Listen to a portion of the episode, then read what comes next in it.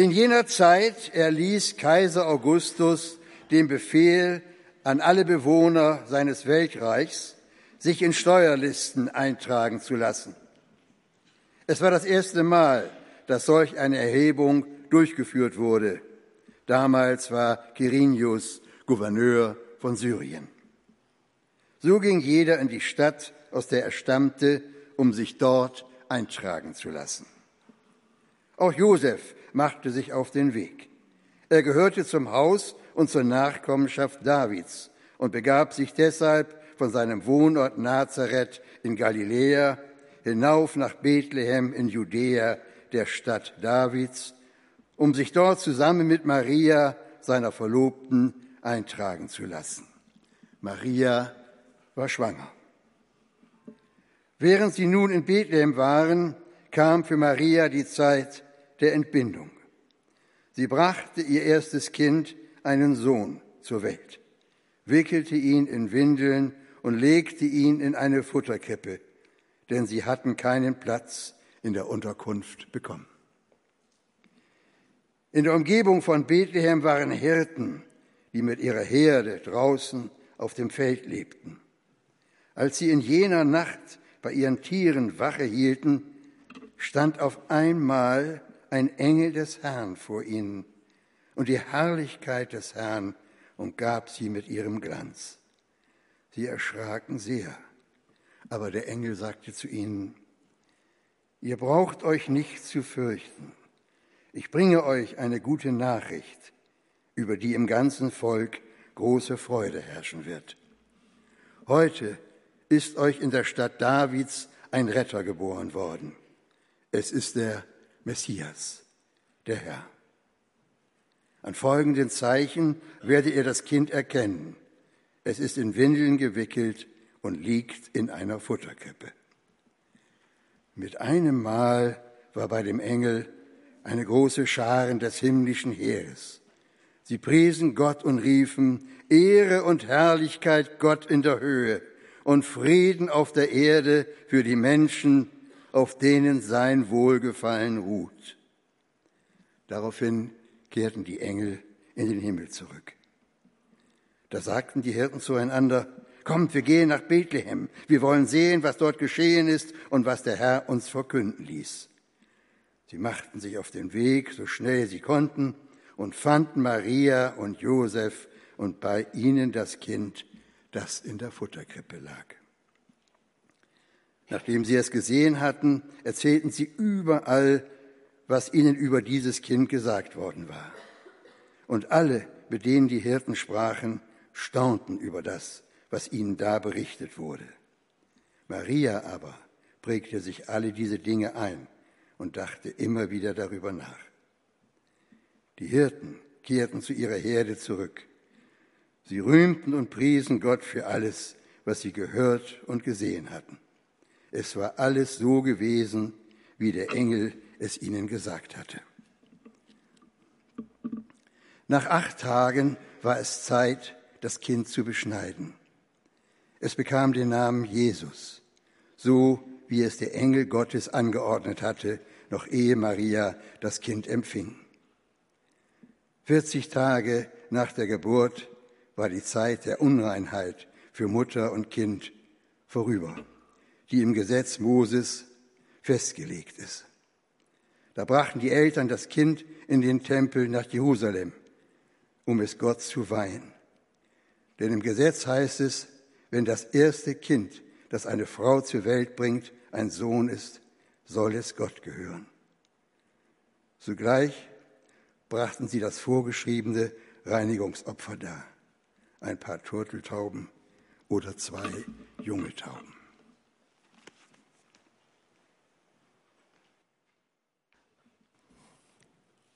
Im Stall an der Krippe steht er meist unscheinbar im Hintergrund und gibt nicht wirklich eine gute Figur ab. Oft wird als müder alter Mann modelliert oder geschnitzt, auf einen Stab gestützt mit einer Laterne in der Hand. Die anderen Figuren des Krippengeschehens scheinen wichtiger zu sein als er. Die Hirten mit den Schafen, die als Erste da waren, als sie von der Geburt des kleinen Kindes erfuhren. Und die Engel, die ihn bezeugten und das Lied sangen und sie miteinander bieten diesem Kind allerfrühste Anbetung und geben ihm die Ehre, die ihm Gott auf Erden gebührt. Da sind dann später die eindrucksvollen Weisen aus dem Morgenland. Sie kommen, haben eine mühselige Reise auf sich genommen, um Geschenke zu bringen. Und genauer gesagt waren sie ja gar nicht mehr an der Krippe.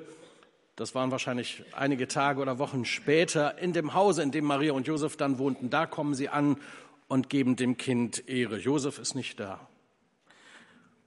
Da ist das Kind in der Krippe natürlich der König, der Könige, der Herr, der Herrn, die zentrale Figur jeder Krippe, zu der jede andere Figur schauen sollte, und die Frau Maria, die Mutter Gottes. Und weil Ochs und Esel schon beim Propheten Jesaja Erwähnung fanden, steht selbst das Vieh mitunter näher bei der Krippe an dem Jesuskind als dieser Mann, der sein Vater sein soll, ohne das Baby gezeugt zu haben. Böse Zungen behaupten, nicht einmal dazu war dieser Versager in der Lage und auch nicht, um für die Niederkunft seiner hochschwangeren Frau eine ordentliche Herberge zu organisieren. Josef, genau, um den geht's. Was ist das für einer? Was weiß man über diesen Mann, Josef, dem Ziehvater, dem Stiefvater des Gottessohnes? In der Kirchengeschichte findet seine Rolle lange gar keine nennenswerte Beachtung oder wenn dann eher eine problematische wegen der ungeklärten Familienverhältnisse und wie man das nun einzuordnen hat. Erst im 17. Jahrhundert, so haben Kirchengeschichtler und Kunsthistoriker herausgefunden, ändert sich das Bild, die Wahrnehmung von Josef, weil das Haus Habsburg aus Österreich die Verehrung des heiligen Josefs vorantrieb. Und jetzt erhebt sich aus der Dunkelheit und dem Schatten der Krippe dieser Mann, dieser Name sogar zum Landespatron, Josef.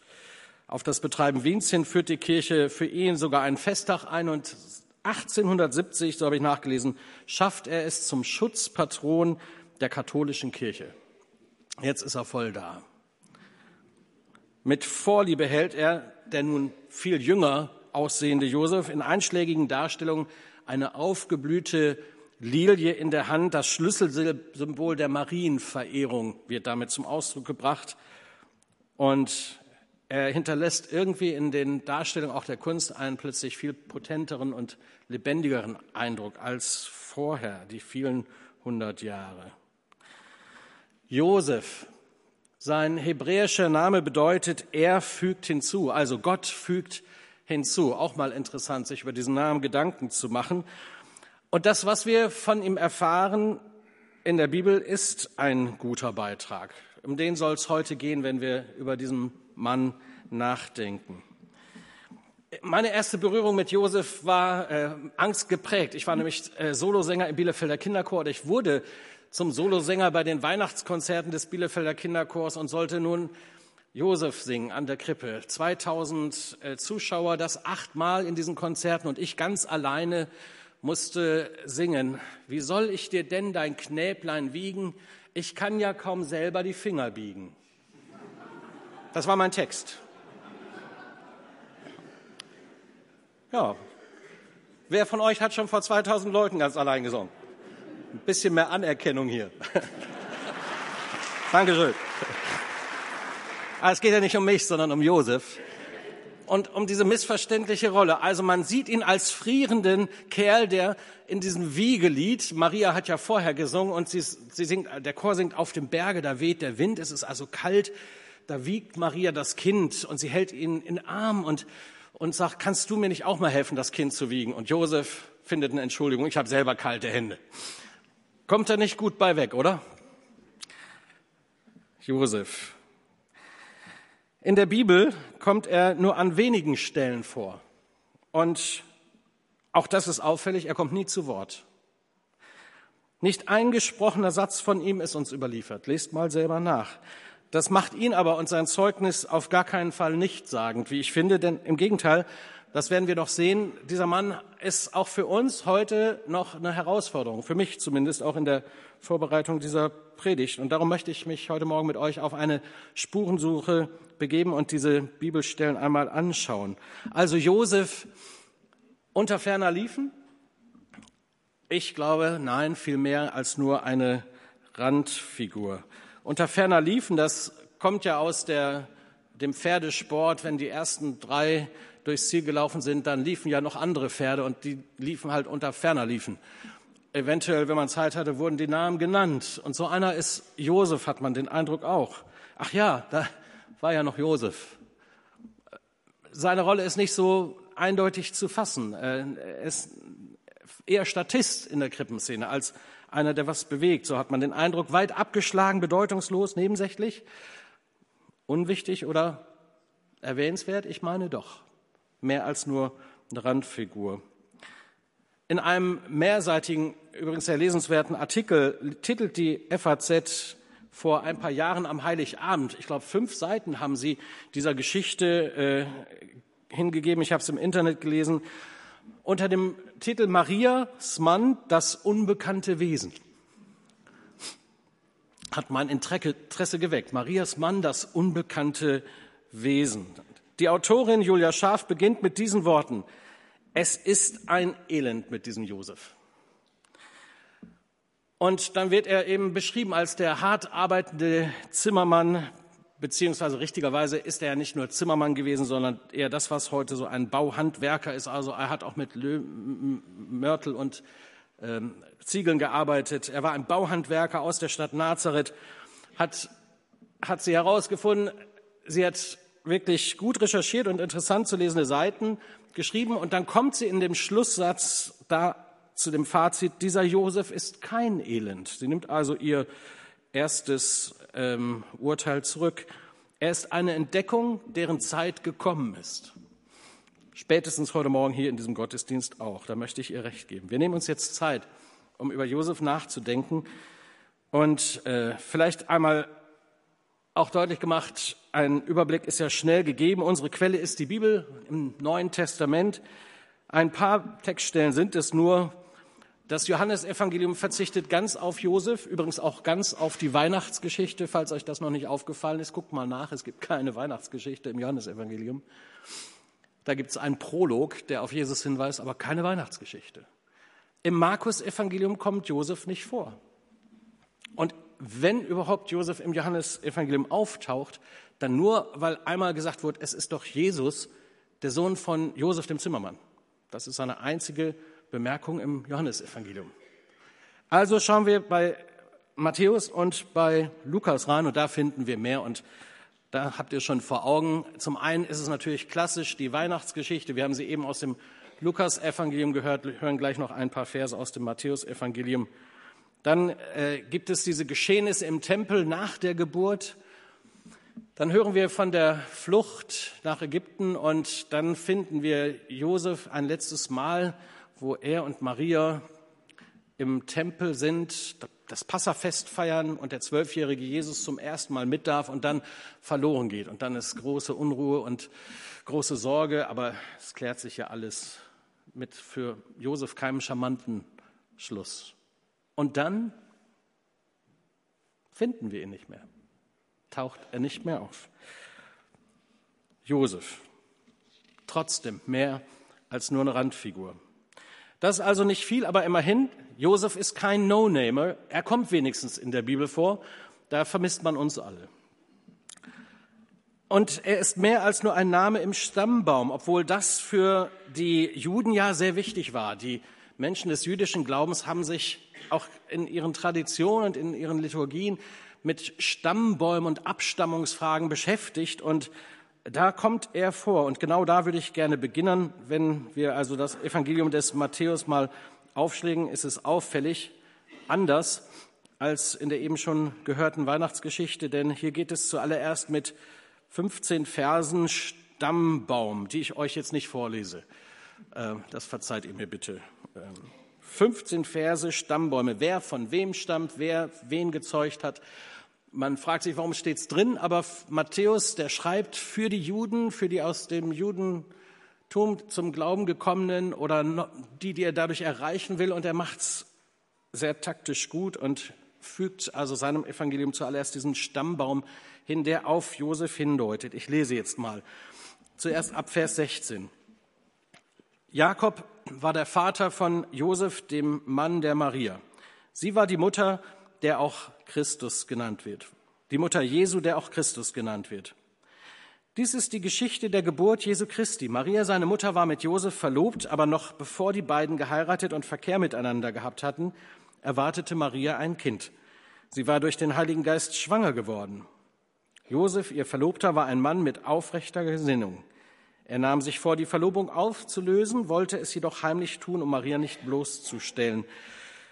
Während er sich noch mit diesem Gedanken trug, erschien ihm im Traum ein Engel des Herrn und sagte zu ihm, Josef, Sohn Davids, zögere nicht, Maria als deine Frau zu dir zu nehmen, denn das Kind, das sie erwartet, ist vom Heiligen Geist.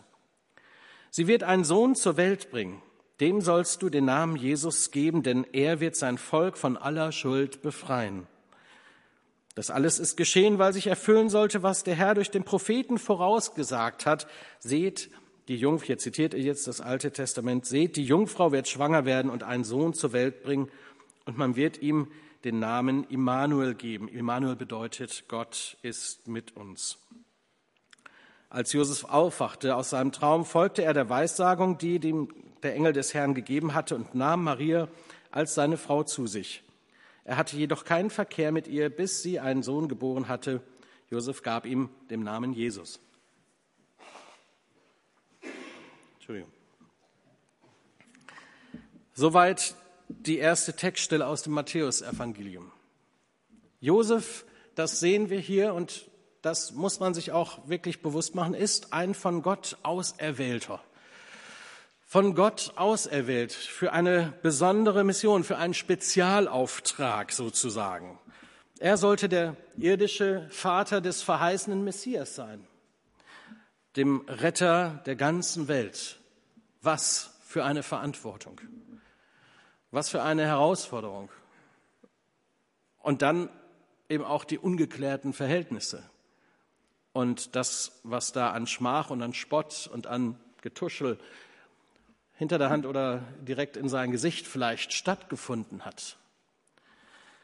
Marias Begegnung mit dem Engel ist irgendwie präsenter in unserem Bewusstsein, aber aus dem, was wir gelesen haben, steht Josef, was Engelbegegnungen betrifft, dem nicht nach. Auch er ist ein besonders Berufener. Aus allen möglichen Kandidaten seiner Zeit hat Gott ihn auserwählt. Und ich frage mich, was hat Gott eigentlich an ihm oder in ihm gesehen? Warum gerade Josef? Was sind seine Qualifikationen? Was sollte man drauf haben oder in seinem Charakter zum Ausdruck gebracht haben, dass Gott den Vater veranlasst, seinen allerliebsten einzigen Sohn dir anzuvertrauen? Okay, sein Stammbaum, genau, das passt schon mal. Der Stammbaum passt, denn das war ja wichtig, die Abstammungslinie, sonst hätte man auf Jesus nie gehört, die Abstammungslinie. Jesus gehörte durch die, den Stammbau vom Josef zum Volk Israel und der Linie Davids, obwohl eben auch die Mutter gerade in dem religiösen Verständnis, im jüdischen Verständnis wichtig war. Aber auch Josef ist in der Abstammungslinie im Stammbaum drin, wie Maria auch. Und er gehört zu Israel und zur Linie Davids, also hat eine makellose, makellose Papiere, würde man sagen. Vers 17, äh, das ist der Vers, den ich eben ausgelesen habe, da heißt es, alle Geschlechter von Abraham bis zu David sind 14 Geschlechter und von David bis zur babylonischen Gefangenschaft sind 14 Geschlechter und von der babylonischen Gefangenschaft bis zu Jesus Christus sind 14 Geschlechter. Und für Matthäus und die, die es gelesen haben damals, hatte das eine Bedeutung. Also sein Stammbaum war makellos. Aber vielmehr, denke ich, war wichtig, wie es in ihm aussah. Josef war ein Mann, so wird berichtet, mit einer aufrechten Gesinnung. Vers 19 haben wir vorhin gelesen. Da wird es gesagt, er war ein Mann fromm, ein frommer Mann und wollte Maria nicht zu Schande bringen. Ein Mann mit einer aufrechten Gesinnung. Er liebte seine Maria so sehr, die ja nun schwanger geworden war und wer die Geschichte glaubt, naja, wer wird sie glauben, ihre Geschichte, das mit dem Heiligen Geist und der Zeugung und äh, vorehelich und obwohl sie verlobt waren, also vielleicht sogar ehebrecherisch könnte man sagen, weil Josef war nicht der Vater, das wird auch sehr deutlich hier. Hm, nicht einfach. Aber dieser Mann mit einer aufrechten Gesinnung, mit einer Liebe für seine Verlobte, will sie nicht ins Messer laufen lassen oder den Steinen aussetzen, denn das war gefordert vom Gesetz. Wenn du außerehelich Geschlechtsverkehr hattest, vor oder außerehelich, dann durftest du gesteinigt werden. Aber er liebte sie und wollte das nicht so in der Weise öffentlich werden lassen. Dachte eher darüber nach, sich zu verdrücken, ähm, aber sie nicht vorzuführen. Josef, ein von Gott auserwählter Mann, in dem Gott etwas gesehen hatte, was äh, ihn befähigte und was ihn prädestinierte für diesen freien Job. Josef ist ein Vorbild im Glauben. Das ist das Zweite, was, was ich an ihm entdecke.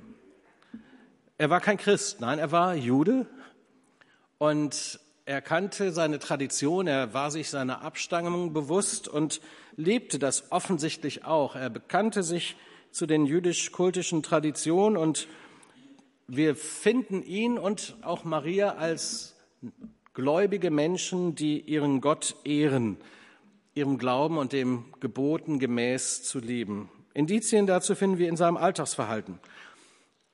Zum Beispiel ausgelöst durch die von den Römern angeordnete Volkszählung ziehen er und Maria vorübergehend nach Bethlehem, wo sie eben gezählt werden sollten, wo dann Jesus zur Welt kommt. Wir kennen die Geschichte ja. Aber hier lagen seine geografischen Wurzeln und ganz nebenbei, so lässt uns dann auch Matthäus natürlich wissen und den Lesern seines Evangeliums, erfüllt sich damit eine Verheißung des Alten Testamentes, denn aus Bethlehem sollte er kommen, der Messias. Aber besonders finden wir seinen Glauben in der Einhaltung der üblichen Gesetze und Gebote. Er füllt die aus. Er lässt Jesus nach der üblichen Zeit beschneiden und ähm, geht mit ihm auch zur Weihe. Hier lese ich nochmal aus dem Matthäus-Evangelium 1 ein paar Verse weiter. Acht Tage später, also als die Zeit gekommen war, das Kind zu beschneiden, den Text haben wir, glaube ich, auch dabei, Lukas, äh, Lukas 2, Genau. Nee, acht Tage später. Noch, noch mehr zurück. Jetzt sind wir schon bei Herodes. Guck mal einmal, Lukas 2 muss das sein, Vers 21. Acht Tage später, als die Zeit gekommen war, das Kind zu beschneiden, gab man ihm dem Namen Jesus den Namen, den der Engel genannt hatte, noch bevor Maria das Kind empfing. Als dann die im Gesetz des Mose festgelegte Zeit der Reinigung vorüber war, brachten Josef und Maria das Kind nach Jerusalem, um es dem Herrn zu weihen und so nach dem Gesetz des Herrn zu handeln, in dem es heißt, jede männliche Erstgeburt soll als heilig für den Herrn gelten. Außerdem brachten sie das Reinigungsopfer dar, für das das Gesetz des Herrn ein Turpeltaubenpaar und zwei junge Tauben vorschrieb. Sie erfüllen all das, was das Gesetz fordert. Josef ein Vorbild im Glauben. Josef einer, der das Wort Gottes ernst nahm. Josef einer, der Gott beim Wort nahm. Und auch das, was Gott ihm in besonderer Weise durch den Engel sagte. Ein besonderer Mann, ein, einer, der Gottes Wort ernst nahm. Und dass er mit seinem Geschäft, mit seinem Betrieb, wahrscheinlich war er selbstständig, nicht viel Geld verdient hat, sondern eher überlebte als luxuriös. Das zeigt sein Opfer, das er darbringt als Reinigungsopfer. Das einfachste und das kleinste Opfer, das man bringen durfte, je nach Verdienst konnte man ja Opfertiere dann Gott darbringen. Das waren die Turteltauben oder die zwei junge Tauben. Die brachten sie da und opferten Gott. Also er nimmt sich Zeit, Gottes Wort zu erfüllen. Er nimmt den Glauben ernst. Er ist einer, der sich an das hält, was Gott sagt. Josef, ein Mann des Glaubens, ein auserwählter Mann, ein Mann des Gehorsams. Das möchte ich als drittes sagen. Josef ist ein Mann des Gehorsams. Das wird besonders deutlich, wenn er in besonderer Weise von Gott angesprochen wird. Josef geht los, wenn Gott sagt, geh los. Josef hört auf das, was Gott sagt, wenn Gott zu ihm spricht und verwirft das nicht. In den Begegnungen mit den Engeln, das passiert ja mehrfach, zum einen bei der Geburt, wir haben es gehört, und den Umständen, er folgt diesem Reden Gottes und vertraut ihm aus dem Glauben, aus dem traditionellen Folgen der Regeln und der Gebote führt er ein Leben des Vertrauens in diesen Gott, der ihn führt und leitet. Auf Geheiß des Engels ergreift er dann später auch die Flucht. Auch hier ein paar Verse, die wir noch nicht gehört haben. Als die Sterndeuter, jetzt kommt der Text, der eben schon da war. Als die Sterndeuter abgereist waren, erschien Josef im Traum ein Engel des Herrn und sagte, steh auf, nimm das Kind und seine Mutter und flieh nach Ägypten. Bleib dort, bis ich dir neue Anweisungen gebe, denn Herodes wird das Kind suchen lassen, weil er es umbringen will. Da stand Josef mitten in der Nacht auf, also unmittelbar hat man den Eindruck, machte sich mit dem Kind und dessen Mutter auf dem Weg nach Ägypten. Dort blieb er bis zum Tod des Herodes. Also das war mal nicht eben so eine kurze Zeit, sondern das vergessen wir manchmal, wenn wir diese äh, Geschichten lesen, dass hier auch Zeiten ins Land gehen. Gott spricht zu Josef und Maria, da wohnten sie schon in dem Hause. Und da mussten sie hier wieder alle Zelte abbrechen und fliehen. Jesus kannte also die Situation, die Realität eines Flüchtlingskindes. Und diese Phase dauerte wahrscheinlich bis zu zwei Jahren, bis sie überhaupt zurückkamen. Vielleicht sogar länger, bis Herodes starb. Denn der Kindermord, den können wir sehr gut datieren und wissen, dass das nicht in der Nacht nach der Geburt oder so war, sondern äh, wahrscheinlich sehr viel später, bis die Weisen aus dem Morgenland schon wieder abgezogen waren. Das waren also Zeiten, und Jesus war mittlerweile schon zwei Jahre alt. Darum hat Herodes auch alle Kinder bis zum Alter von zwei Jahren umbringen lassen. Keine schöne Geschichte. Und eine Geschichte aber auch der besonderen Errettung aus großer Not, aus großer Bedrohung. Jesus kannte das. Josef kannte das, dass im Leben nicht alles rund läuft und dass es Bedrohung und Umstände gibt, die wir uns nicht wünschen. Erst als Herodes wieder gestorben war, so lesen wir weiter, hatte Josef in Ägypten einen weiteren Traum. Ab Vers 19 lese ich hier jetzt. Und da heißt es, steh auf, nimm das Kind und seine Mutter und geh wieder nach Israel, denn die, die dem Kind nach dem Leben trachten, sind tot. Da stand Josef auf und kehrte mit dem Kind und dessen Mutter nach Israel zurück. Doch er fürchtete sich davor, nach Judäa zu ziehen, weil er hörte, dass dort als Nachfolger von Herodes dessen Sohn Archelaus regierte. Auf diese Weise hin, auf eine Weisung hin, die er im Traum erhielt, ging er in das Gebiet von Galiläa. Dort ließ er sich in der Stadt Nazareth nieder. Er kam also wieder mehr oder weniger zurück. Immer wieder diese Engelbotschaften, immer wieder dieses direkte Reden Gottes. Ich denke mir, auch wenn er nicht oft vorkommt, der Josef, so hat er doch erlebt etwas, was ich mir mehr wünsche. Ich würde auch gerne mal im Traum Jesus begegnen oder eine klare Ansage bekommen ähm, und Gottes Reden so unmittelbar hören. Er war schon ein Bevorzugter, hat man den Eindruck. Er hat aber auch eine große Verantwortung. Das sehen wir ja hier auch. Die Zeit vergeht. Nach diesen ersten Jahren und Bewegungen und Erlebnissen, die, so lesen wir von Maria, sie in ihrem Herzen behielt, ähm, wird Jesus einfach als Kind wahrscheinlich aufgewachsen sein, zur Schule gegangen sein. Wir lesen davon nichts. Er hat eine, wahrscheinlich die Ausbildung im Betrieb seines Vaters gemacht, auch als Zimmermann oder Bauhandwerker gearbeitet und geschwitzt und mitgeholfen, da wo er konnte. Ähm, das fing ja damals sehr früh an, aber dann kommt die Zeit, wo er so religiös mündig wird. Und das ist die dritte Geschichte, wo wir ihn finden, als Zwölfjährigen im Tempel.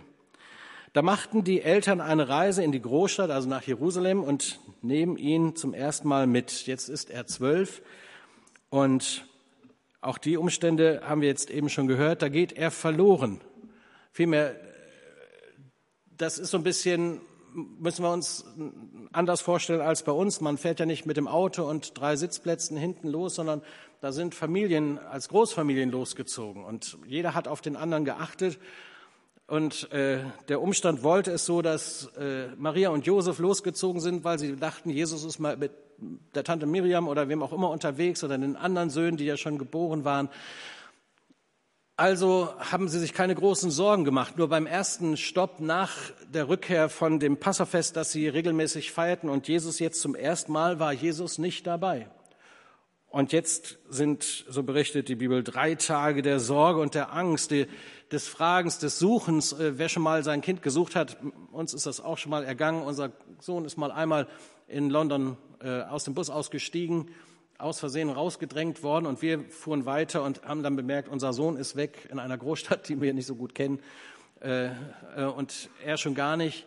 Da war er, glaube ich, sieben, äh, stand also irgendwo in London und wir waren in großer Sorge. Kommen wir wieder zurück und finden wir den richtigen Bus? Und wir haben uns wieder getroffen. Er hat es uns auch verziehen, bis wir ihn dann im Fahrstuhl mal verloren haben. Äh, es war also immer unser mittlerer Sohn, den wir verloren haben, mindestens dreimal. Ähm, und was da mit einem passiert, welche Gedanken an euch den Kopf schießen. Josef und Maria ging es genauso. Sie waren in großer Sorge. Und als sie ihn dann endlich sahen, haben sie ihn nicht nur in die Arme genommen, weil wo haben sie ihn getroffen? im Tempel mit den Schriftgelehrten und Pharisäern war er am Diskutieren, stellte Fragen, wollte hören, was sie glauben. Und äh, das war äh, für Vater und Mutter, die nun in großer Sorge waren, sehr bizarr, dass Jesus sich offensichtlich keine Gedanken gemacht hat. Und das war eben auch nicht nur ein Preteen mit zwölf Jahren, der jetzt schon mal pubertäre Anfälle hatte und sich von Mutter und Vater löste in der Weise, wie viele die Kinder haben das kennen. Nein, hier hier kommt noch eine ganz andere Ebene mit ins Spiel.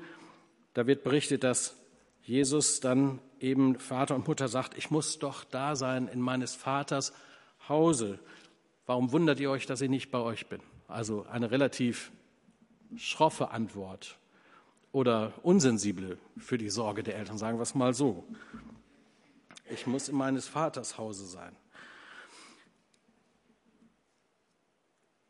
Josef Ganz Mensch, ganz Mann, ganz Vater, ganz Erziehungsberechtigter. Und jetzt passiert das, was man so gar nicht glauben kann, plötzlich nach dieser Begegnung, wo er auch nicht zu Worte kommt. Wer spricht? Die Mutter, der Vater, schweigt, sagt gar nichts. Äh, hier ist die letzte Erwähnung. Und danach wird er nie wieder in der Bibel erwähnt. Das ist schon komisch. Äh, Ausleger nehmen an, er ist relativ früh gestorben oder vielleicht war er tatsächlich doch schon ein bisschen älter als Maria und äh, dann war es eben auch seine Zeit. Das wissen wir nicht so genau. Es wird einfach nicht berichtet und es ist für den Verlauf der Geschichte, die ja nun in dem Fokus auf Jesus und sein Leben ist, auch nicht gesagt.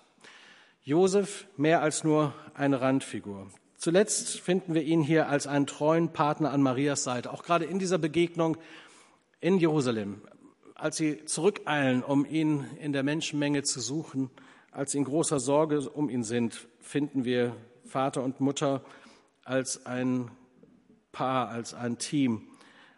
Wir sehen Josef auch schon bevor er überhaupt verheiratet war. Diese Verlobung, das muss man auch wissen, im jüdischen Kontext ist mehr als nur ein Versprechen, äh, das wieder aufzulösen ist. Verlobung bedeutete eine sichere, ein sicheres Versprechen, schon ein Bund, der in der Heirat mündete. Aber ähm, mit den Umständen und den Gedanken, die er damals hatte, ist er ja auch treu geblieben und seiner Maria zur Seite gestanden in ihrer besonderen Berufung. Josef ist ein treuer Partner. Auf den konnte man sich verlassen. Mit dem konnte man rechnen. Einer, der da war, auch wenn er nicht auffiel. Was fangen wir nun mit dieser Geschichte an? Es ist ja immer so, wenn wir biblische Geschichten hören, dann nehmen wir sie wahr und es bleiben Geschichten. Und die Frage ist, vielleicht ein bisschen ähm, konstruiert, aber wenn du dich jetzt mal in der Krippenszene hineinbeamst, was ist dein Platz an seiner Krippe? Wir feiern Weihnachten, wir singen diese Lieder, ich stehe an deiner Krippen hier. Und ich habe mich gefragt, ja, wo stehe ich denn? Wo stehst du denn? Wir haben Josef und seine Rolle betrachtet, aber viel wichtiger ist ja die Frage, was ist deine Rolle? Was ist deine Berufung? Welche Berufung hat Gott für dich? Weißt du darum? Ich glaube, Gott hat für jeden eine Berufung. Nicht jeder bekommt so einen Spezialauftrag und taucht dann in der Heiligen Schrift auf. Aber ich glaube, jeder Mensch, der geboren wird, ist von Gott gesehen und hat eine besondere Beauftragung, hat einen Platz in diesem, in diesem Leben, in dieser Welt und eine Beauftragung, die er nur und sie nur vollenden kann, ausfüllen kann. Josef hat seine Rolle gefunden mit Stolperstein, mit Krisen, mit Bedrohung und trotzdem ist er dran geblieben. Er ist seiner Berufung treu geblieben, so wie er Maria treu zur Seite stand. Er ist seinem Gott treu geblieben, obwohl er sicher so manche Nacht gezweifelt hat und sich so manche Frage gestellt hat, die unbeantwortet blieb. Josef ist ein Mann des Glaubens gewesen, der Gott vertraute, von einem statischen, traditionellen Glauben und Glaubensleben zu einer persönlichen Beziehung zu diesem Gott hin, der sich ihm auch in besonderer Weise offenbarte, der immer wieder hineinsprach. Und ich glaube, Gott möchte das bei dir und mir auch tun. Ich kenne Momente, wo Gott hineingesprochen hat. Ich habe noch keinen Engel gesehen. Ich träume auch nicht viel, aber einmal in meinem Leben durfte ich schon Gottes Stimme hören und das hat mich vor einem sehr schweren Unfall bewahrt auf der A8 zwischen Stuttgart und München. 120 Autos sind da ineinander gerast und ich war der Einzige, der wegfahren konnte. Ich war der Zweite direkt hinter dem Unfall. Ähm, große Bewahrung erlebt. Stimme Gottes gehört in einer Weise, wie ich das nie wieder gehört habe, aber ähm, ich bin dankbar, dass ich hingehört habe. Hat Gott schon zu dir gesprochen? Redet Gott zu dir? Dann sei wie Josef einer, der dann auch losgeht und gehorcht. Gehen und horchen, das sollte die Haltung eines Menschen sein, der glaubt, der diesem Gott folgt und mit ihm rechnet. Gehen und horchen, gehorchen. Immer wieder innehalten und uns ausrichten. Hat Gott gesprochen? Und wenn ja, was hat er gesagt? Und wenn ja, habe ich es getan? Manchmal wollen wir von Gott Dinge hören, die in der Zukunft liegen oder die Fragen beschäftigen, die gar nicht dran sind, weil Gott hat gesprochen und wir waren nicht gehorsam. Und dann führt uns Gott meist wieder zurück an den gleichen Punkt, so wie der Jona. Kennt ihr Jonas Geschichte? Ja? Er hatte eine ganz klare Ansage, hat genau das Gegenteil getan. Gott hat Zeit gehabt, Fisch geschickt und andere Spezialitäten aus der bunten Kiste seiner kreativen Möglichkeiten. Und dann landet der Jona, der ungehorsame Prophet, wieder am Strand, stinkt ziemlich äh, nach seiner Taxifahrt durch den Ozean und dann fängt er von vorne an und dann ist er gehorsam und erlebt Gottes handeln. Wo müsstest du Gott gehorchen? Wo hat er schon längst geredet? Was ist deine Rolle in diesem Krippenspiel? Bleibt es nur ein Krippenspiel und du stehst an deiner Krippe und singst das und am Morgen oder vielleicht spätestens am 6. Januar packen wir die Krippe wieder ein und das war's? Ich wünsche dir und mir sehr, dass wir das leben was, und erleben, was Josef erlebt hat dass Gott ihn führt, dass aus dem Betrachten und Staunen, aus dem Fragen und Zweifeln Glaube und Vertrauen in diesen Gott wächst, in dieses Jesuskind, der gesagt hat, ich bin der Weg, die Wahrheit und das Leben. Ein reicher junger Mann stand in der Mitte des letzten Jahrhunderts in einer Düsseldorfer Gemäldegalerie und betrachtete in Gedanken verloren eine Kreuzigungsszene. Nikolaus Ludwig Graf von Zinzendorf ist sein Name. Völlig angetan von einem Bild der Kreuzigung steht er und vergisst alles um sich rum. Und er liest die Frage, die unter dem Gemälde steht, das tat ich für dich, was tust du für mich? Und auch das wieder so eine Frage der Berufung. Was ist meine Rolle? Höre ich das alles nur? Feiere ich das alles nur? Sitze ich in den Gottesdienst oder macht das was mit mir? Was fängst du mit Jesus an? Und was ist deine Geschichte und deine Berufung? Ich glaube, Gott hat eine für dich. Und das ist mehr als nur arbeiten gehen und essen und mal am Wochenende was unternehmen und einen Urlaub machen und schöne Dinge erleben. Ich glaube, da ist noch viel mehr, was die Welt bewegt, wenn wir im Gehorsam gehen und glauben und vertrauen, dass es Gott ist, der uns ruft. Was bist du bereit zu investieren? Nikolaus Ludwig Graf von Zinzendorf hat nach einer langen Zeit vor diesem Bild sein Leben verändert, hat Buße getan, hat sein Geld und seine Zeit ab diesem, dieser Begegnung mit Gott ähm, in einer Weise umgestellt, dass ihn zu einem großen Bahnbrecher der deutschen Mission machte. Viele tausend Menschen sind durch ihn und sein Werk, das gegründet wurde, in alle Welt gegangen und haben das Evangelium verkündet. Was ist deine Berufung? Gott hat einen Plan für dich, einen guten Plan für dein Leben. Und was fangen wir mit diesem Jesus in der Krippe an? Vielleicht nehmen wir uns ganz bewusst jetzt ein paar Augenblicke der persönlichen Stille, wo wir uns diese Frage mal stellen und dann löst das Klassikteam diese Stille mit einem wunderschönen Klassikstück von Telemann aus. Gott segne euch und euer Denken und Beten. Amen.